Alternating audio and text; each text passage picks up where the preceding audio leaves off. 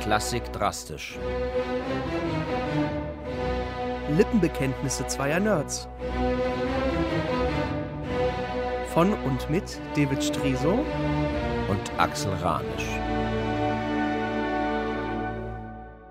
David, mein Lieber, so schön, dich wiederzusehen. Ja, ewig nicht gesehen, Axel, ich freue mich total.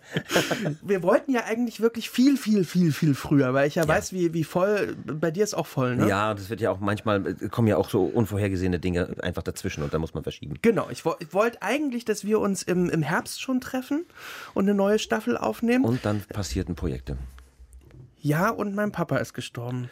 Stimmt. Und das hat mich doch äh, erwischt und aus der Bahn geworfen und ja, also ja. Und ähm, das ist wir, wir wir haben schon mal David über, über Antonin Dvorak gesprochen. Den hatten wir schon mal in unserer Sendung, ja. Cello-Konzert. Es ging, es ging damals um diese, der wurde ja eingeladen, nach Amerika zu kommen, um dort äh, letztendlich eine amerikanische Tonsprache zu erfinden. Ja, der hat Lieder gesammelt und äh, genau. Melodien. Ähm, die Afrikaner und die Indianer haben fast dieselbe, identische Musik, war so seine Aussage. ich meine, er war Tscheche. so, wie absurd ist die Sache überhaupt, dass der als Tscheche nach Amerika geht, um eine Nationalmusik zu erfinden. Aber er hat es versucht versucht und, äh, und die beiden berühmtesten Werke sind das Cellokonzert und die Sinfonie aus der neuen Welt, die Nummer 9.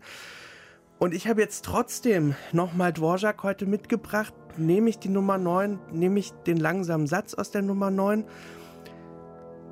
weil das die Musik ist, zu der mein Papa eingeschlafen ist. Dann wird es heute also eine sehr persönliche Sendung. Ja.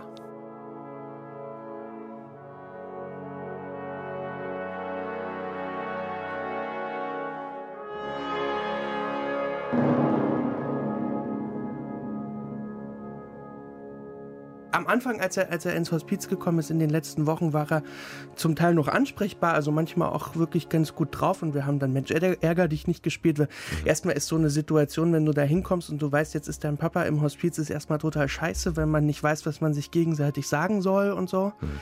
Äh, aber mein Papa hat leidenschaftlich gern gespielt und dann haben wir Mensch, ärger dich nicht gespielt und das und dann hat er auch gewonnen zweimal. Das war, war super. Mhm.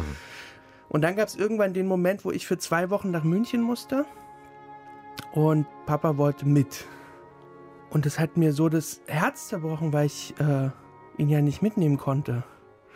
Und da habe ich eine, also wirklich eine, eine große Trauer und auch Enttäuschung in seinen Augen gesehen, dass ich, dass ich gehe und, und weg bin. Und nach einer Woche, als ich in München war, bekam ich dann von meiner Mama eine Nachricht, dass sie jetzt im äh, raussuchen soll, die Sachen, die sie Papa anziehen, wenn er gestorben ist. Und dann habe ich gesagt in München, okay, ich muss nach Hause. Und wir, wir, wir wollten dann auch als Familie, meine beiden Schwestern und Mama und ich, dass Papa nicht mehr alleine ist. Und die haben uns dann so ein Bett ins Zimmer gestellt. Und dann hatten, hatte meine Mama, hat sie dann die nächste Nacht bei Papa geschlafen und dann meine, meine Schwester. Und, und dann kam, war ich wieder dran. Und dann irgendwann kam eine Freundin meiner Schwester zu Besuch und dann haben wir, haben wir uns hingesetzt und, und haben geschwatzt über, über Papa. Und dann waren wir auf einmal zu dritt. Papa, die Freundin meiner Schwester und ich. Und das war auf einmal so schön, weil das dadurch so locker wurde. Und wir haben über Abschied geredet und ob man bereit ist zu gehen oder nicht zu gehen. Und irgendwie, die, die im Hospiz waren ja so süß, die haben immer gesagt, wenn du einen Wein brauchst oder wenn du mal was trinken willst oder irgendwie so, sag Bescheid, wir geben dir das. Und dann habe ich gesagt, jetzt, jetzt könnten wir eigentlich eine, eine Flasche Wein zusammen trinken. Und dann hat aber mein Mann angerufen und, und da habe ich zu Paul gesagt, du, wir brauchen Wein. Und er war zu Hause, hat mit einem Freund Fußball geguckt, Champions League, und Papa ist großer Fußballfan, und hat Paul gesagt, okay, alles klar, der Wein, wir haben schon einen kalt gestellt. Lieferant, der mobile. und, dann, und dann kamen Paul und, und Ricardo mit Wein, und dann haben wir uns das in dem, in dem Zimmer von Papa so, so richtig schön gemacht. Also wir haben dann alle auf Color angestoßen und, und die Jungs haben dem die Zwischenstände von der Champions League erzählt und und irgendwann, so gegen ja, 22 Uhr, sind die dann wieder gegangen. Und ich war leicht angetrunken und das hat sich aber in der Situation wirklich auch ganz gut angefühlt. Und dann kam eine Nachricht von, von meiner Schwester, eine SMS, wo sie geschrieben, sagt doch Papa, wie sehr wir ihn lieben und dass wir alle wissen, dass er auch uns liebt, auch wenn er das nicht mehr sagen kann. Und die Nachricht habe ich Papa vorgelesen und dann habe ich mich so an ihn gekuschelt und auf einmal wurde der irgendwie ruhiger, ja, also diesen und dann und dann fing fing im Radio genau zu dem Zeitpunkt der Dvorak an. Und irgendwann gab es so einen Punkt, wo ich gedacht habe, das ist jetzt ungewöhnlich. Und dann habe ich aber nicht die Schwester holen wollen, sondern habe zu Papa gesagt, komm Papa, wir ziehen das jetzt zusammen durch. Dann habe ich so meine, meine Hand unter seine gelegt und dann ist es so ganz langsam, hat er dann Stück für Stück aufgehört zu atmen und ist dann, ist dann eingeschlafen.